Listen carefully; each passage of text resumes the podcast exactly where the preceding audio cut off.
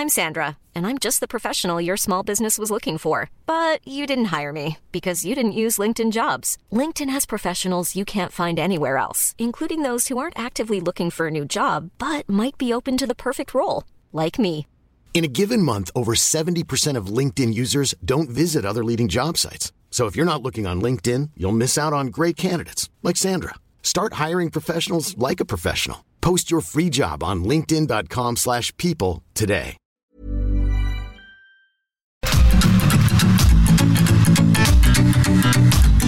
GastroLab es un lugar donde cabemos todos. Aquí encontrarás historia, recetas, producto, materia prima, vinos y un sinfín de cosas que a todos interesa, ya que con cocina y vino se aprende en el camino. Déjate llevar por el chef Israel Arechiga a un mundo delicioso. GastroLab.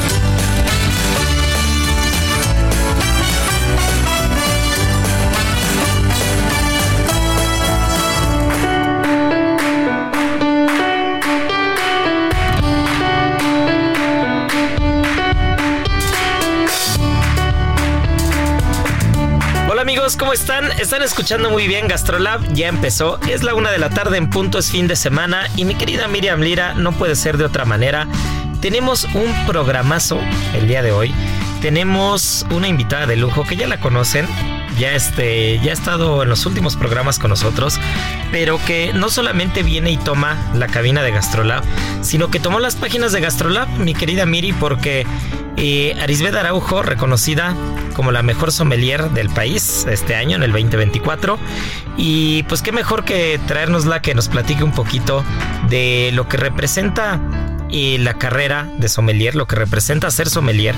Eh, por supuesto las afrentas que se, ha, que se ha encontrado a lo largo del camino, porque ustedes no están para saberlo ni yo para contarlo, pero Aris empezó siendo periodista gastronómica durante muchos años antes de dedicarse al vino.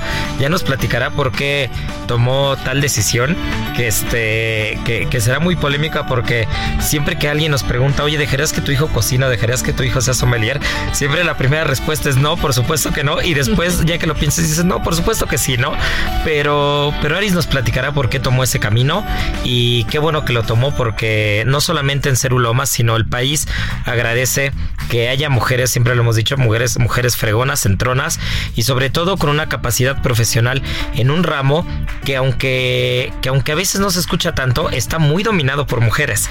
Y eso me encanta porque al igual que la cocina mexicana hace 20 o 30 años, cuando la cocina mexicana empezó a tomar un, una, digamos, un sentido más contemporáneo con Patricia Quintana, que en paz descanse, con Mónica Patiño, con Marta Ortiz, que empezaron a tomar los programas de televisión, los grandes restaurantes de este país, pues también son las mujeres las que están llevando el tema de la sumillería en México. Y, y pues qué mejor que tener a Aris como invitada, ¿no, mi querida Miri? Hola, ¿qué tal a todos amigos de Gastrolab? Estamos muy contentos de saludarlos este fin de semana y sí, tenemos una invitadaza de lujo. Aris nos va a contar pues todo lo que ha representado para ella adentrarse en el mundo del vino, lo que le apasiona, lo que le gusta, lo que no le gusta tanto. Y pues bueno, arrancamos esta, esta entrevista que la hizo Marichuy Garduño, que, que, que se enfocó a hacerla y pues nos llevamos varias sorpresas, Aris. Eh, primero que nada, pues felicitarte Muchas porque gracias. ser la mejor sommelier del país, pues lleva su trabajo y un trabajo de muchos, muchos años y pues no es cualquier cosa, ¿no? Este reconocimiento se dio en el marco de la entrega de reconocimientos de los 250 mejores restaurantes de México, este, de la guía México Culinaria. Así es. Bueno, eh, hola a todos, yo soy Arisbet Araujo y sí, me dieron este reconocimiento apenas. Eh, la, la verdad es que voy a hablar un poquito de cómo fue que caí en el mundo del, del vino, porque... En yo las realidad- garras del vino. En las garras del vino. Yo en realidad lo hice porque quería escribir bien de, de bebidas. Me parecía que había un déficit en la forma en que se escribía acerca de bebidas en todos los periódicos en los que yo estuve trabajando.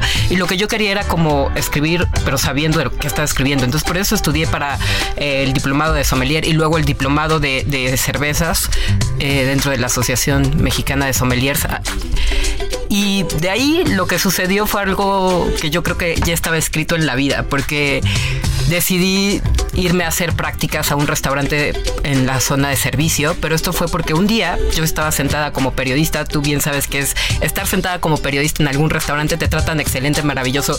No hay cocinero que te trate mal en la vida porque eres periodista gastronómico. Y entonces se acercó. Ojo, tampoco tratamos mal a la gente, ¿eh? Quien está escuchando, quien nos está escuchando y va al restaurante, créame que aunque no sea como exagerado. que no sea periodista gastronómico, yo los voy a tratar muy bien. Lo, lo digo así exagerado porque en ese restaurante eh, se acercó el gerente y que yo creo que había pasado un mal día ese día y me dijo que yo tenía la vida muy fácil, porque para mí solo era sentarme y que siempre me iba bien. Y yo dije, ah, caray, no, pues no es así de fácil ser periodista gastronómico, pero ok, tienes razón, el día de hoy tengo la vida muy fácil, estoy aquí sentada, ya vino alguien a reclamarme algo que no sé ni por qué, pero hizo que me pusiera a pensar en algo, nunca se escribe sobre servicio, entonces lo dije desde, desde dentro de mí, que yo siempre me enfocaba mucho a escribir de, de cocineros y de cocineras tradicionales y de ingredientes y más. dije, es verdad, nunca toca, hemos tocado el área de servicio a profundidad y yo quiero hacerlo y lo voy a hacer poniéndome los zapatos del otro. Así es como yo me paso a los zapatos del otro de fijo y no me muevo de ahí porque mando una carta donde a mí me dieron el mejor servicio de mi vida y dije, vamos a tocar puerta aquí. Tengo en lista otros dos que si no me contestan en mi primera opción, me voy a cualquiera de los otros dos. Y resulta que en mi primera opción, que fue el seller de Can Roca, me dijeron, estás, estás loca, lo que nos estás pidiendo es una locura, pero amamos las locuras. Y bienvenida, ¿cuándo quieres venir a hacer prácticas? Yo estaba así de, no es cierto, esto no está sucediendo. me dijeron que sí voy a ir a hacer prácticas a donde yo quiero ir a hacer prácticas y les dije, va, listo para la siguiente, eran en septiembre, iban a empezar, entonces ya me hicieron contacto con la gente que se encarga de prácticas en el taller, que de verdad tienen eso muy bien armado y son muy profesionales en la forma en que lo hacen. Y yo llegué de runner al taller de Can Roca. ¿Qué es un runner para quien nos está escuchando? El que lleva charolas, el que trae charolas, el que limpia el plaqué, el que se encarga de que la estación de, de los anfitriones, que son los meseros titulares de cada mesa, esté en orden, que nunca falten cubiertos, que nunca nunca falte nada y pues estar llevando platos y trayendo platos. Esa es básicamente la, tarea de un runner. Yo, yo no esperaba más que eso, la verdad. O sea, irte a meter a un tres estrellas y luego pretender ser algo más. O sea, yo estaba agradecidísima de ser eso ahí. Ojo, aquí voy a seguir una recomendación que ya les di a finales de año de una serie que se llama The Bear, que el oso, que trata eh, sobre un cocinero en Chicago que, que justo pues eh, muestra las peripecias que son muy apegadas a la realidad de cuando uno recibe un restaurante que está funcionando, cuando abre un restaurante nuevo. Y hay un capítulo en particular que se llama Forks ese, o, tenedores. Y ese capítulo eh, puede resumir de alguna manera lo que Aris está platicando para que lo pongan en contexto, ¿no? Que es el equivalente a si estuvieran en un tres estrellas y lo que decías, que no falte el plaqué, ¿no? Eso es, eso es fundamental. Es fundamental, o sea, eh, de hecho recuerdo mucho que uno de, de, los meseros ahí me dijo un día, eh, si tienes, acuérdate siempre de que si tienes el plaqué en orden, vas a tener tu vida en orden.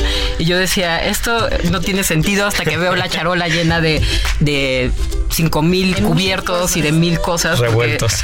entiendan que es un restaurante que da 25 tiempos y 25 veces se cambian cubiertos. Entonces, de 50 personas, hagan ahí su matemática y de a cada persona se le cambian 25 veces los cubiertos. Entonces, eh, me enamoré. O sea, el primer día terminé muerta. O sea, recuerdo que me punzaban los pies porque realmente hice la función de runner, corrí de aquí para allá. Yo, yo acababa de correr un maratón cuando fui a eso y yo dije, esto es igual que correr un maratón, me siento causada, cansada mentalmente, me siento cansada físicamente y mañana tengo que volver a hacer esto. Y qué padre, o sea, mi reacción no fue quiero huir, mi reacción fue quiero seguir en esto y me acuerdo que en ese momento le escribí a Elizabeth que estaba a punto de abrir junto con Osvaldo Lorea y les dije, quiero trabajar en su restaurante de lo que sea, pero quiero trabajar en su restaurante cuando regrese a México. Y así me enamoré, olvidé hacer la nota de en los zapatos el otro. en mi camino olvidé hacer la nota porque ya lo que yo quería era estar en los zapatos el otro. Y cuando regreso a México, pues hablo con ellos y Osvaldo me dice, Osvaldo Oliva, que es el, dueño del restaurante Lorea, me dice, yo no quiero que seas mesera, quiero pedirte un favor, quiero que hagas la carta de vinos del restaurante. Y yo le dije, no, eso no va a ocurrir jamás. Y me dijo, ¿por qué? Le dije, porque sé lo que esperan de ti soy periodista, no voy a olvidar que soy periodista y que estamos esperando de un chef que viene de un tres estrellas y bla, bla, bla. ¿Ya habías tú estado en contacto con él? ¿Lo conocías? Sí, lo conocía porque justo ellos regresaron de España y no sabían mucho de la gastronomía, de qué estaba pasando en la gastronomía mexicana y tenían que darle un tour a algunos chefs que venían a lo del 50 Best en ese momento. Y ellos me yo en ese momento daba tours de tacos en, en el centro de la ciudad. Eh, era tour operadora y me encargaba de dar tour a extranjeros en taquerías y contarles un poquito del centro histórico y hacía esa eso hacía en mi vida en ese momento.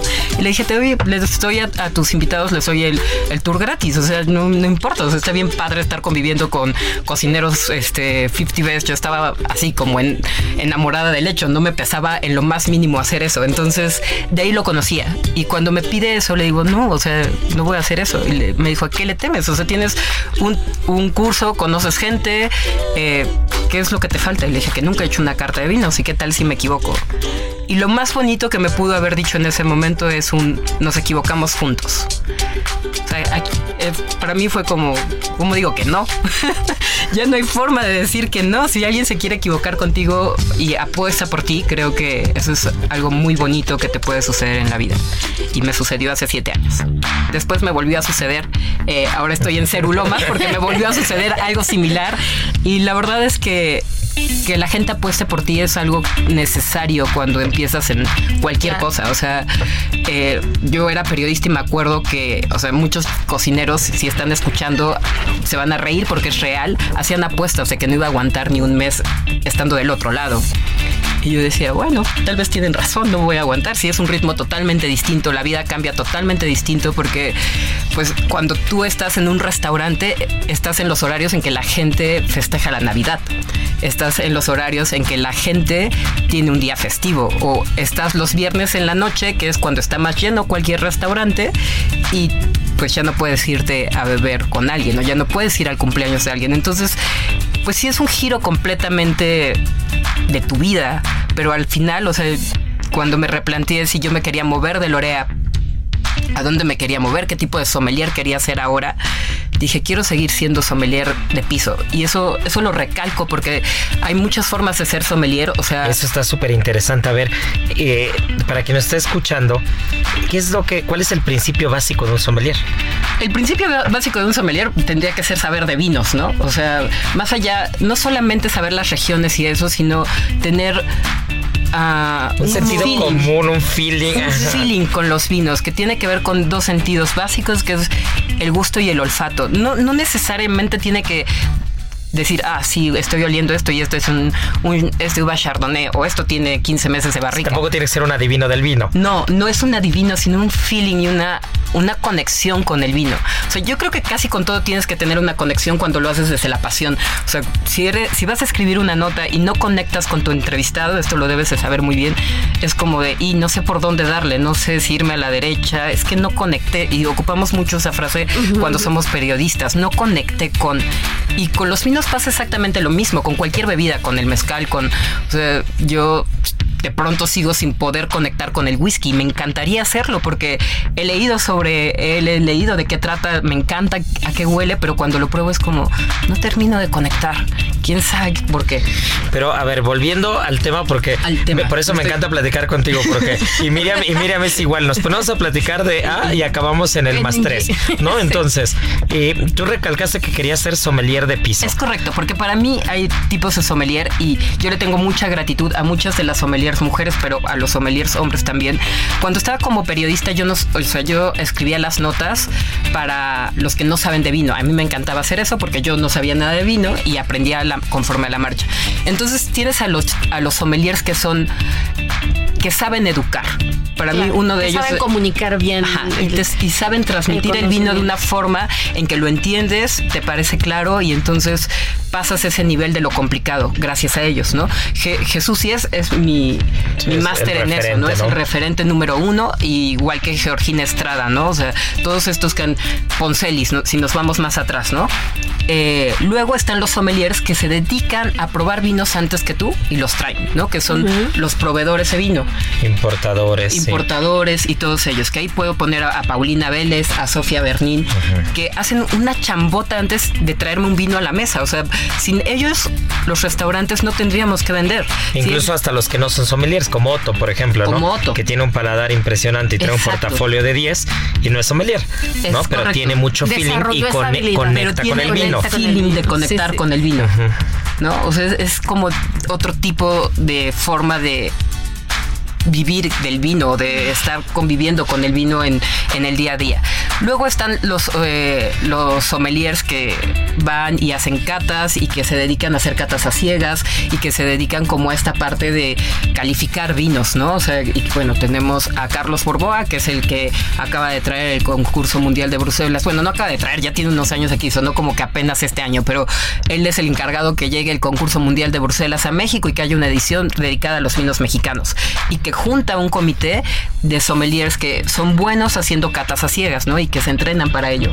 Y luego están también los otros sommeliers que son como de marcas en específico, ¿no? O sea, promotores de ciertos vinos o de ciertos eh, destilados. O que, asesoran restaurantes, ¿no? Como por ejemplo, Andrés Amor. Sí, el caso de Andrés Amor. Eh, Laura Santander. Laura Santander. después de ser mucho tiempo Laura, una sommelier de dedicada piso. al piso, o sea, yo puedo decir que es de las que me llevaron a admirar a los sommeliers de piso, junto con Pablo Mata, que es otro ejemplo, ¿no? O es un 10 Pablo Mata. Ajá, e, es que de verdad, o sea, cuando él estaba en Puyol o Laura estaba en Eloís, me acuerdo muchísimo de la forma en que te hacían conectar la comida con el vino que te estaban poniendo en la mesa y yo decía, si así me lo explican todos los días, bebo diario, es verdad, o sea, no, no lo voy a dejar de hacer nunca. Entonces, ese es otro estilo, por eso yo me lo planteaba, ¿qué quiero seguir siendo? Sommelier de piso y dije, sí, no, ¿qué le doy vueltas a, a la cabeza? Me encanta algo que tienes como sommelier de piso y esto se lo debes a todo el público que visita los restaurantes. O sea. Y que se deja guiar, ¿no? Que, que se, se, deja guiar, pero que aparte te regalan todos los días algo que, que es difícil de cachar de pronto, que es mucha gratitud. O sea, los comensales todos los días te regalan gratitud por algo que tú haces por ellos que para ti es tu chamba, pero ellos lo ven desde otra perspectiva. Eso, eso es sí, impresionante porque en la cocina, o sea, tú lo ves, tú lo ves como y, y, lo voy a decir, lo voy a decir honestamente, ¿no? Vamos a poner un ejemplo, el servicio de la semana pasada, uh -huh. ¿no? Que igual y metes en, un, en una sentada, en comida, o en sentada y media, solo en un turno metes 250 personas, ¿no? Y esas 250 personas se traducen a 700, 800 platos. ¿Y tú crees que, que cada, cada papelito que sale cuando estás dentro de la cocina tú lo ves desde dos ángulos. Uno, desde un papelito que tienes que quemar, un papelito que tienes que, que decir, salió un plato y ya lo mandé y entonces sí, pa, sí, lo picas y te deshaces del papelito o de un comensal más o una mesa más que ya serviste y que te falta menos por acabar, ¿no? Pero cuando, cuando sales, porque eso es algo que me gusta hacer, cuando de repente sales o en la entrada, en la entradita de la cocina, te asomas y saludas a un cliente o algo, o la gente se va y se acerca al pase y le grita a toda la cocina, comí espectacular, muchas gracias, dices... Ese es el papá. Dices, ¡ay!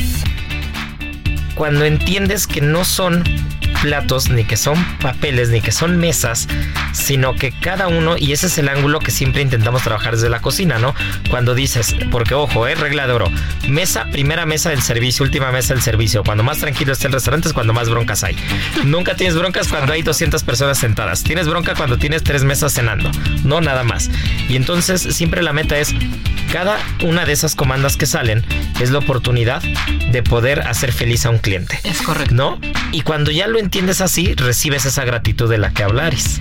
Sí, y, eso es lo bonito de ser sommelier de piso, porque ad, ahí además tienes un reto adicional, ¿no? O sea, como sommelier de piso debes hacerte a un lado de lo que a ti te gusta beber y tratar de conectar con lo que la persona que está sentada quiere beber o necesita beber o necesita en ese momento. Porque tú no sabes si es un comensal que es su primera visita o que quiere conquistar a la novia. Hay un montón de escenarios. Cada mesa es un ecosistema. Una historia en sí misma, ¿no? Sí, sí, sí. Cada mesa es un ecosistema distinto y saber de qué forma le vas a acercar la carta de vinos, esa es tu responsabilidad. Así como de, ah, esta trae el feeling de que necesita quedar bien, pero pues tampoco pegarle tanto a la cartera, esto hay que buscarle por aquí, ¿no? O encaminarlo de esta otra forma. Entonces tú te deshaces de lo que a ti te gusta, que eso es también como algo que nunca se ve cuando hablas del servicio. O sea, tú te deshaces de lo que a ti te gusta para entregarte a lo que le gusta al otro. Porque si no logras conectar con el cliente desde esa forma, no vas a entender qué vino está buscando, o qué bebida está buscando, o qué plato está buscando. Pero ahora me hace todavía más sentido que hayas elegido el piso, porque como periodista, obviamente, traes esta cuestión curiosa, ¿no? Ah, yo, digo eso siempre. De, saber quién está sentado en la mesa, de un poco de chismosear, de chismosear. ya lo vi, ya lo vi. Sí. No, pero, es ese feeling, es eh, Eso que acaba de decir Aris, para quien está entrando en el mundo de la gastronomía, de la cocina, del periodismo gastronómico, de la enología, de, del vino, de donde sea, eso es, eso es algo que, que tienes que enmarcar, ¿no? Eso es algo que no puedes olvidar nunca, es como un norte. Tienes que dejar tu, tu gusto personal de lado para pensar en la satisfacción de alguien más. Y eso creo que es lo más bonito que te da el servicio. Lo más bonito que te da el servicio es que tú te desvives por, por porque el otro disfrute. Yo, siempre he tenido una frase que dice, yo regalo sonrisas a extraños. Y, Qué bonito. O, sea, ese, ese es mi eslogan personal como sommelier de piso y de verdad lo creo. O sea, yo, yo llego al restaurante diciendo, si hoy logro regalarle una sonrisa a alguien y que me regale una sonrisa a mí, el día está hecho. O sea, y ahora le sumo un reto más, ¿no? Es como si hoy logro que acepten mi recomendación, porque no es lo mismo estar en, sala, en un restaurante en que das maridajes, que en un restaurante en donde tienes que recomendar una botella de vino. Son historias totalmente Incluso que tienes que sacar de la casilla al comensal que dice, ah, ya sé lo que quiero, quiero España, Rioja, Tinto, ¿no? Y, ahí entra el, trabajo de Hoy justo nos pasó en una, en una mesa que hasta los meseros se acercaron y me dijeron, ¿no te pidió a León? Como que últimamente le está cambiando mucho y está jugando dentro de su misma zona de confort, entre comillas, digámoslo, pero era un comensal que llevaba todo el tiempo que lleva visitando Ceru, que al menos debe de ser un año, tomando a León cada que se sentaba. O sea, y en las notas de, y lo sé porque en las notas de Open Table decía, siempre pide a León, siempre pide a León. Y entonces ya van tres veces que va y dice, ay, yo sí vengo dispuesto como a ver pero no nos salgamos de tal región. Entonces, eso está padre, o sea, lograr que den un paso hacia la izquierda o un paso hacia la derecha está muy bonito, es una satisfacción distinta. Bueno, pues nos queda un minutito antes de irnos a comerciales, pero bueno, esto se está poniendo buenísimo. De hecho, mi querida Miri, creo que nos vamos a pasar todo el programa platicando con Aris porque está muy rico esto. Falta hablar del premio. Falta hablar del premio, falta hablar de muchas cosas que este que ya lo dijimos desde un inicio. Eh, el mundo de la sumillería en México está dominado por grandes mujeres, mujeres muy fregonas, mujeres mexicanas, y creo que va a seguir, va a seguir aconteciendo así. Y ya lo dijo Aris, no es un tema únicamente propio del género femenino, hay sommeliers hombres impresionantes que llevan muchos años en la formación, pero la verdad creo que, que llevan a delantera y me da mucho gusto porque también está generando, está generando un tema de respeto y un tema, digamos, de... De darle su lugar. De darle su lugar en sala. Porque, ojo, históricamente también las cosas como son, y antes de irnos a comerciales voy a decir algo polémico, pero históricamente el servicio en México, por el comensal, ¿eh? Por el comensal, no suele ser muy amable hacia las mujeres. Eso es verdad, ¿no? Entonces, suele ser incluso, y lo hemos visto en los restaurantes, lo hemos visto en muchos lados, suele ser incluso hasta invasivo, intrusivo, acosador en algunos puntos, y somos muy cuidadosos. Ese es un tema muy delicado y muy importante en los restaurantes, pero que cada vez lo ves menos, ¿no? Y el hecho de que hay grandes profesionales a cargo de puestos importantes en la restaurantería en México ayuda, ayuda demasiado, ¿no? Entonces, pues esto es Gastrolab. Volvemos con Arisbed Araujo, sommelier del año 2024, mejor sommelier del país, y con Miriam Lira, porque Gastrolab no acaba. Gastrolab, el lugar donde cabemos todos. Vamos a una pausa y regresamos.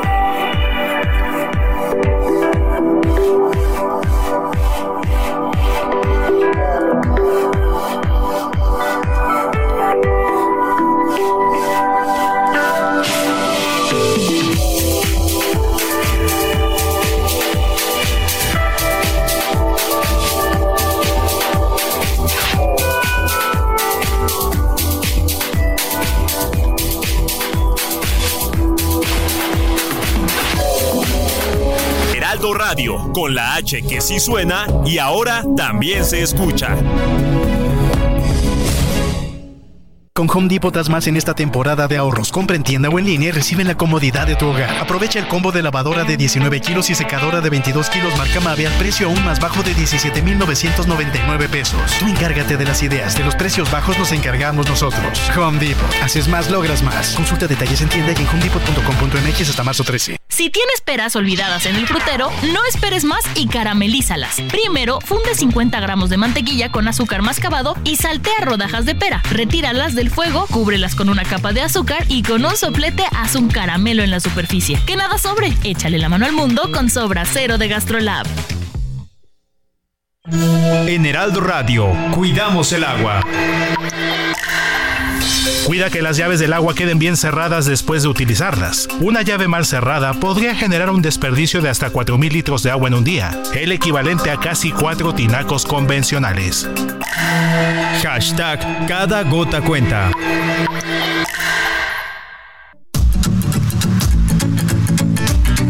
Gastrolab, el lugar donde cabemos todos. Estamos de regreso.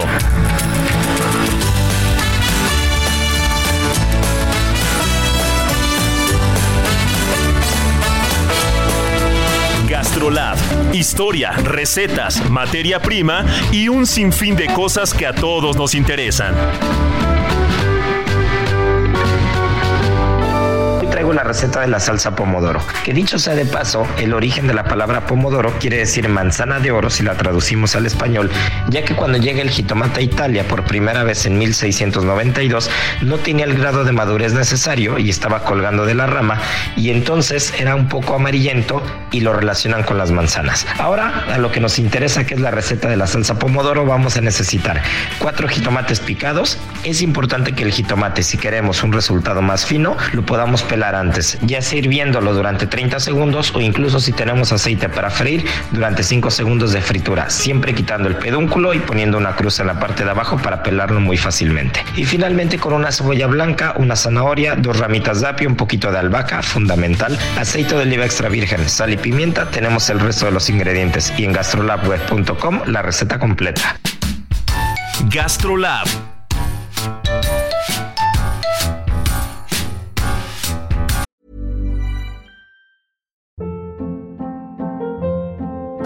Hold up. What was that? Boring. No flavor. That was as bad as those leftovers you ate all week. Kiki Palmer here, and it's time to say hello to something fresh and guilt-free. Hello Fresh. Jazz up dinner with pecan-crusted chicken or garlic butter shrimp scampi. Now that's music to my mouth. Hello Fresh. Let's get this dinner party started. Discover all the delicious possibilities at hellofresh.com.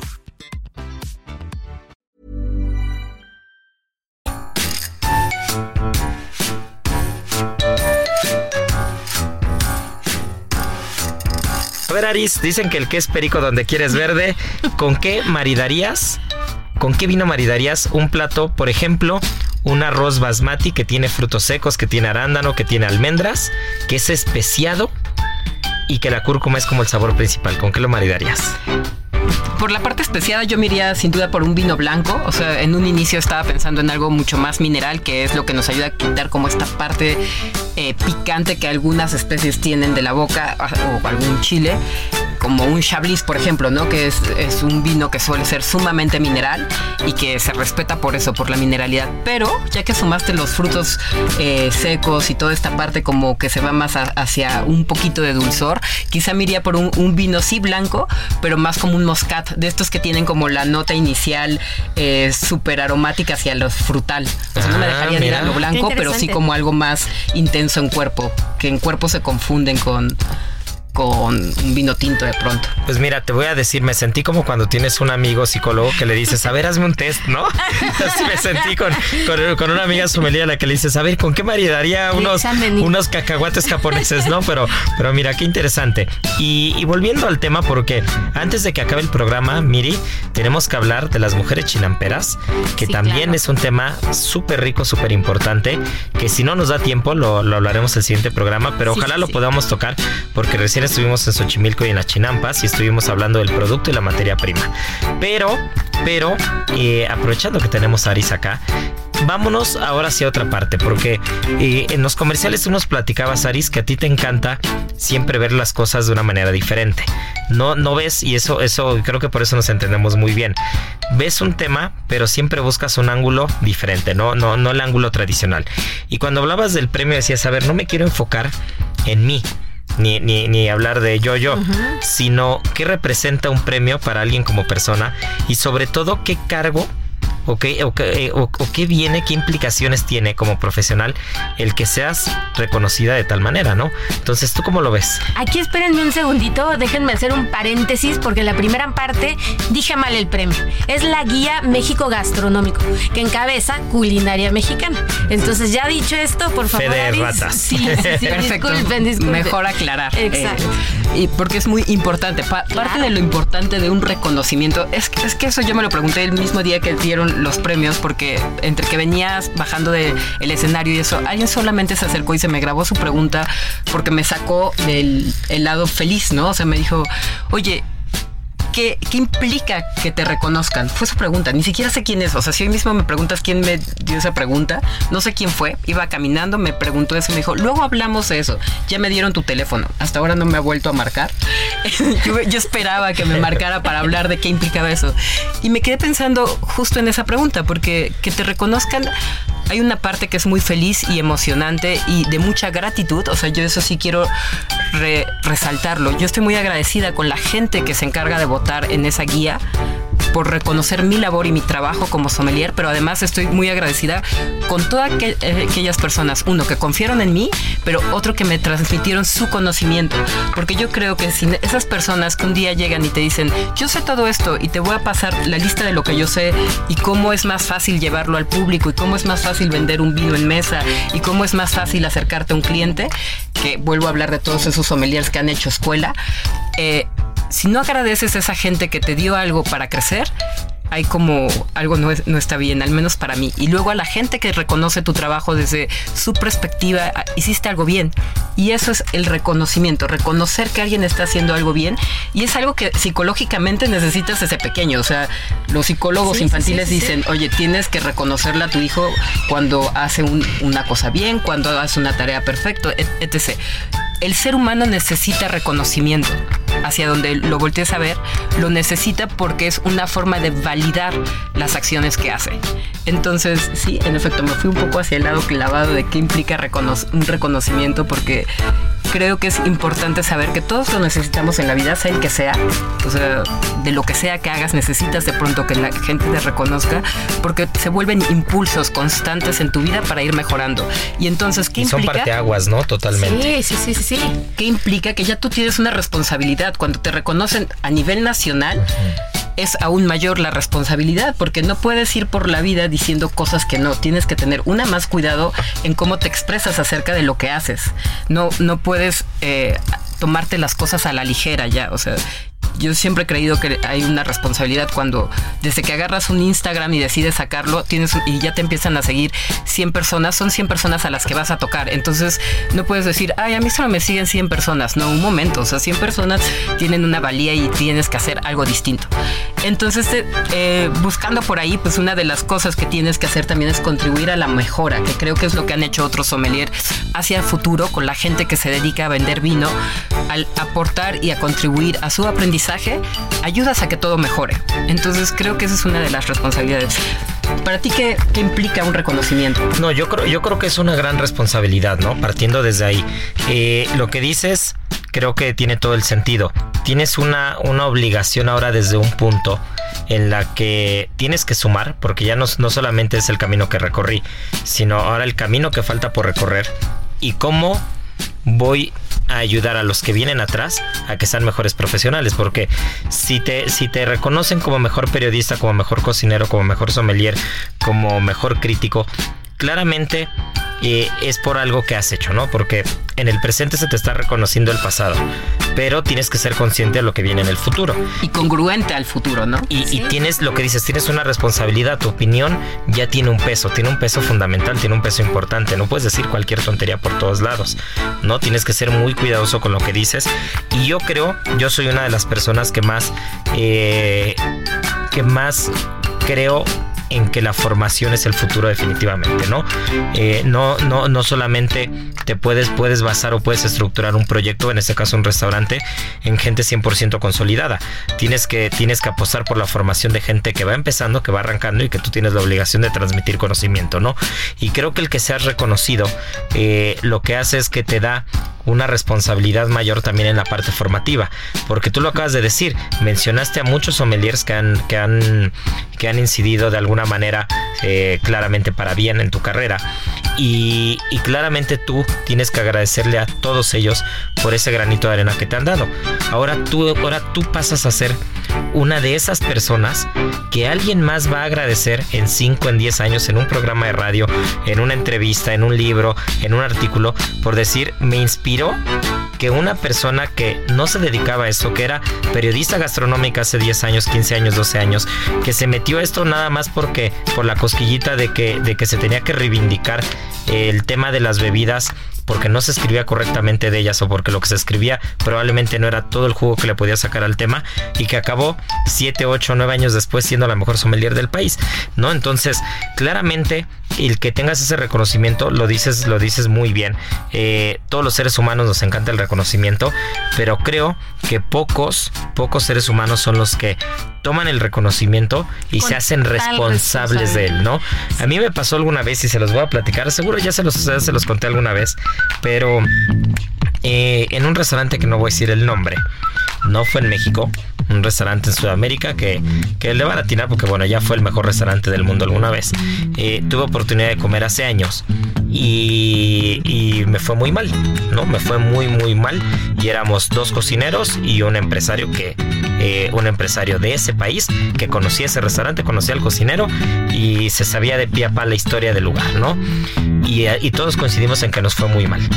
Y cuando el chef se sienta con nosotros, este personaje que su compatriota le dice, la verdad no disfrutamos, siento que esto no representa lo que es la comida de este país. Y este, y finalmente, pues si tú vienes al mejor restaurante de América Latina o al mejor restaurante de este país, esperas que sea el mejor restaurante en el que vas a comer en este país, ¿no? Y la respuesta de este cocinero, del cocinero que yo respeto mucho porque eh, me parece un crack, pero en el momento como cliente pagando no me fue bien en el restaurante, la respuesta a mí me dejó marcado eh, porque, porque me escandalizó. La respuesta fue, ustedes son los que me asumen como el mejor restaurante del país o de América Latina. No soy yo quien lo dice, lo dice alguien más, ¿no? Y, y, en este restaurante, mi restaurante no está hecho para que guste, está hecho para educar y para, para mostrar tal, tal, tal y tal. Pero entonces, yo lo que pensé en ese momento fue entonces, ¿por qué recibes los premios?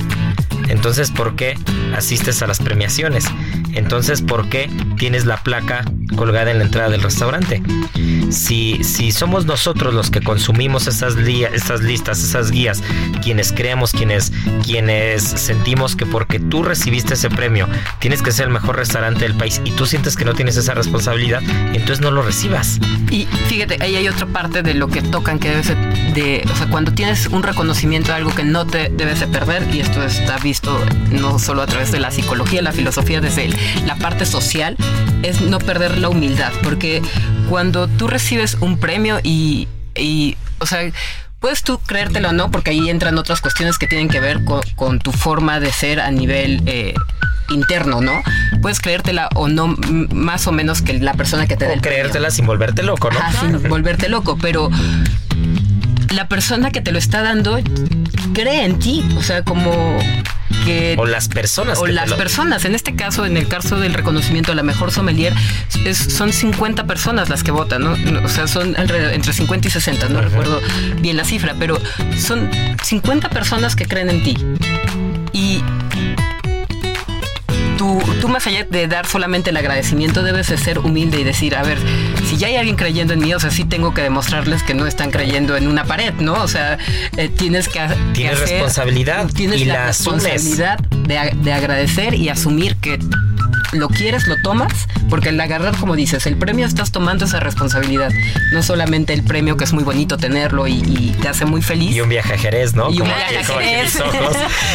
Pero más allá de eso, o sea, tomas la responsabilidad que conlleva un premio. Y, la responsabilidad, primero, quiero decirlo bien claro, contigo mismo, porque creo que partiendo de esa responsabilidad hacia ti, puedes ser responsable hacia los demás. Sí, completamente, pero esta es una visión muy consciente y muy estudiada y muy, este, pues incluso trabajada de tu parte, pero el ego es una, es un arma de doble filo, ¿no? En, en algunos aspectos te ayuda a mejorar, a ir adelante, te da inco, te impulsa incluso, pero en el momento en el que te vuela los piecitos del pie, de los piecitos de la tierra, pues valió gorro, ¿no?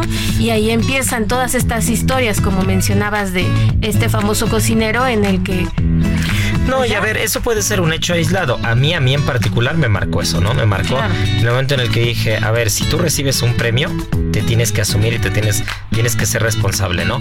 Y también creo que, que el doble filo de recibir un premio, de estar en la lupa o de estar, de estar ahí, de estar, de estar con el spotlight sobre ti, es que cualquier cosa que no hagas bien se va a magnificar. ¿No? Entonces, cualquier cosa que no hagas bien, cualquier cosa que digas incorrecta, cualquier cosa que no, que esté un poquito fuera de lugar, la gente la va a sacar de proporción. Claro. ¿No? Y, hay que ser bien cuidadosos con esa parte. Y no juzgarte tanto. Esa es la otra, porque también imagínate, estás disfrutando y te llenas de tanta responsabilidad, de, querer ser mejor, mejor, mejor, y terminas de no poder disfrutar tu trabajo. exacto. Porque lo. Eh, eh, el peor juez muchas veces es uno mismo, ¿no? Entonces, Aris, por favor.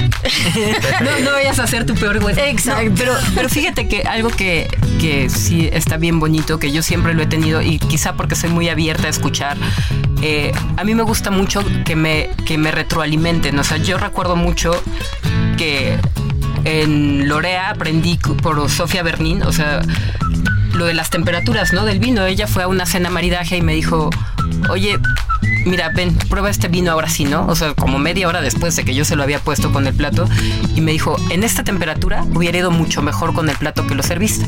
Le bajaste mucho la temperatura a tu vino blanco y no, no, no le fue bien por eso.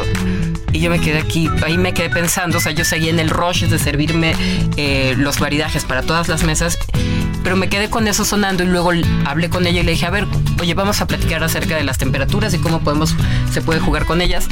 Y entonces agarré un elemento de una crítica que para mí fue muy constructiva, que, que también es cada quien la toma como quiere, ¿no? Yo la tomé. de alguien que tiene todo el peso y la trayectoria. Y la trayectoria, la agarré y dije, aquí hay un aprendizaje y aquí hay donde explotar de una forma distinta el vino en la mesa.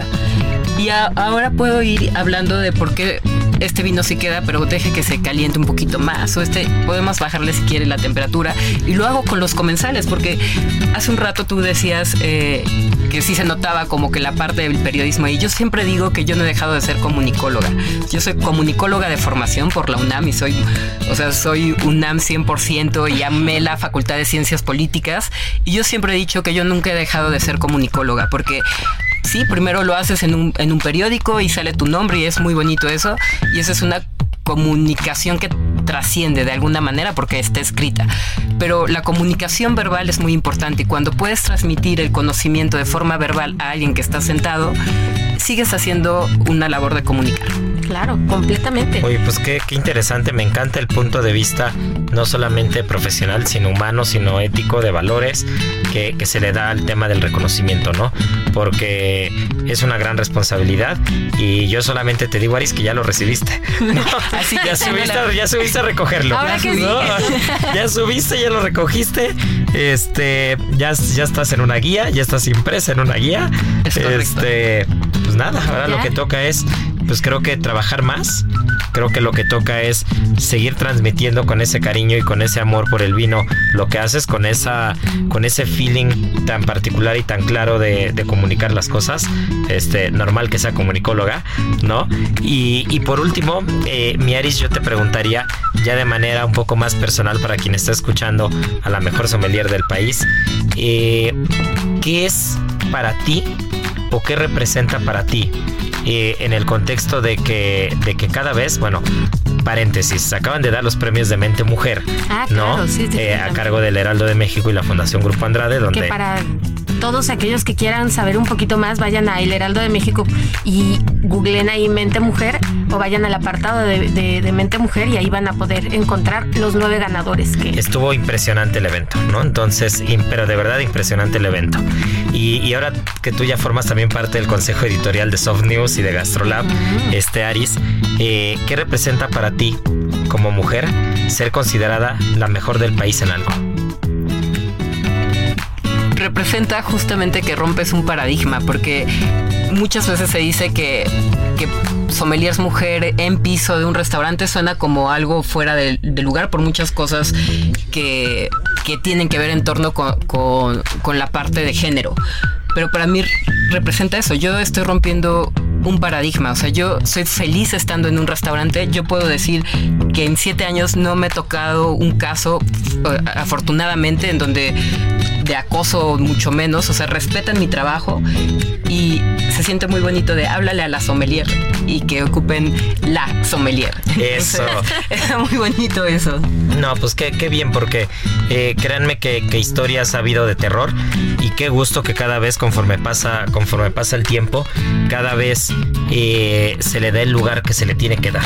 ¿no? Se le tiene que dar tanto a- al, al papel de la mujer profesionalmente hablando en este ramo, en un ramo que históricamente, eh, de alguna manera, no, no, no, no en México per se, sino a nivel mundial, Claro. ha, esta- ha estado dominado por los hombres, ¿no?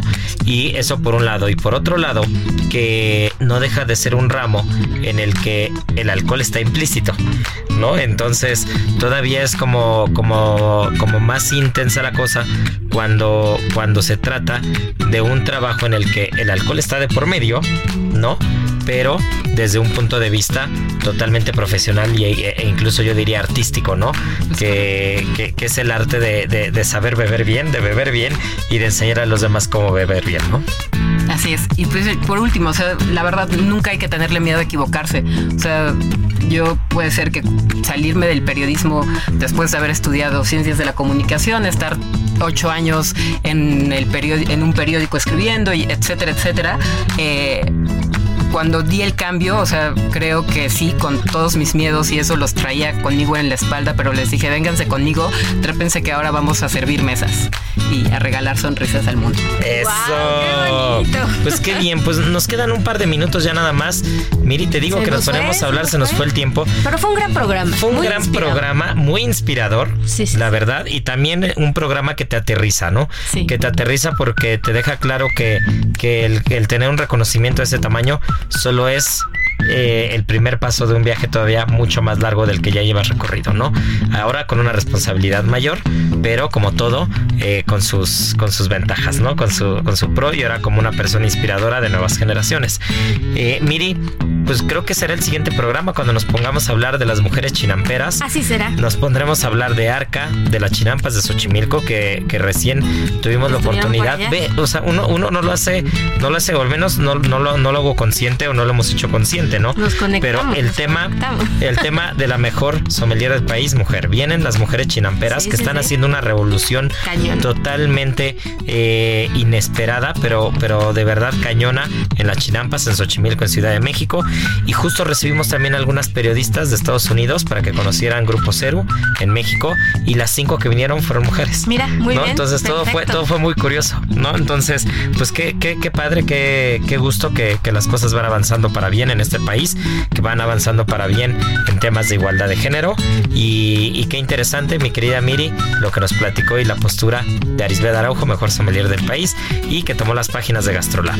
Eh, vamos a echarnos la adivinanza, ¿no? De, la, de esta semana. Gastrolab. ¿Sabías que puedes hacer un pan francés exquisito y súper ligero? Si tienes ¿Tienes antojo de un postre pero estás cuidando tu figura? Prepara un pan francés saludable. Al integrar manzana a esta receta, sumas fibra y agua a tu organismo, lo que te brindará sensación de saciedad. Además, si endulzas esta preparación con monk fruit, tendrás un sabor delicioso, dulce y bajo en calorías. Aprende a preparar este delicioso pan francés de manzana en las redes sociales de Gastrolab en Adicción Saludable. Porque la comida rica no tiene que ser aburrida. Gastrolab. Historia, recetas, materia prima y un sinfín de cosas que a todos nos interesan. Con una receta espectacular que si acompañamos un pescado o una carne nos va igual de bien. Y es justo el hummus, una preparación hecha a base de garbanzos, un poquito de ajo que si es confitado mucho mejor que crudo, un poquito de pimentón dulce, tahini, aceite de oliva virgen extra, limón de preferencia amarillo, sal y pimienta. Con esos ingredientes vamos a tener la base para hacer un hummus espectacular. ¿Cuáles serían las claves para que nos quede muy bueno? Ya lo decía anteriormente, ponemos el ajo en un poquito de aceite y lo vamos a cocinar a fuego muy bajo durante una media hora más o menos. Y ahora sí vamos a tener un ajo que se puede hacer puré prácticamente y que va a quitar toda la parte verde o áspera que va a tener al estar crudo. Por otra parte, el pimentón tiene que ser dulce y no picante para que el sabor sea más sutil. El resto de las cosas es muy sencilla y si le echan un ojo al TikTok de Gastrolab, van a encontrar esta receta y más para tener una preparación más para acompañar un buen pescado, mariscos o carne.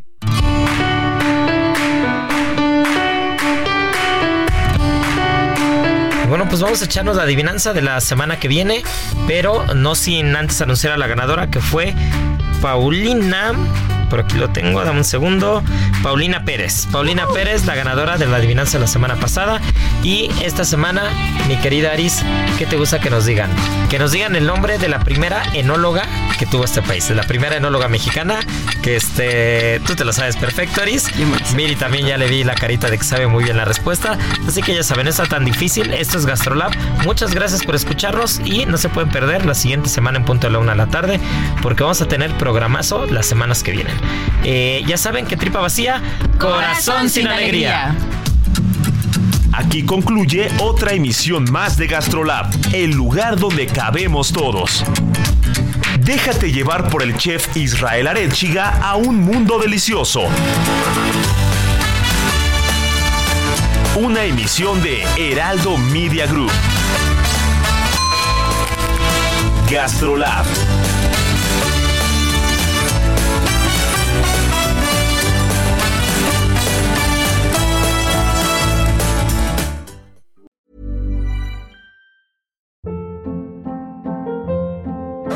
Hold up. What was that? Boring. No flavor. That was as bad as those leftovers you ate all week. Kiki Palmer here, and it's time to say hello to something fresh and guilt-free. Hello Fresh. Jazz up dinner with pecan-crusted chicken or garlic butter shrimp scampi. Now that's music to my mouth. Hello Fresh. Let's get this dinner party started. Discover all the delicious possibilities at hellofresh.com.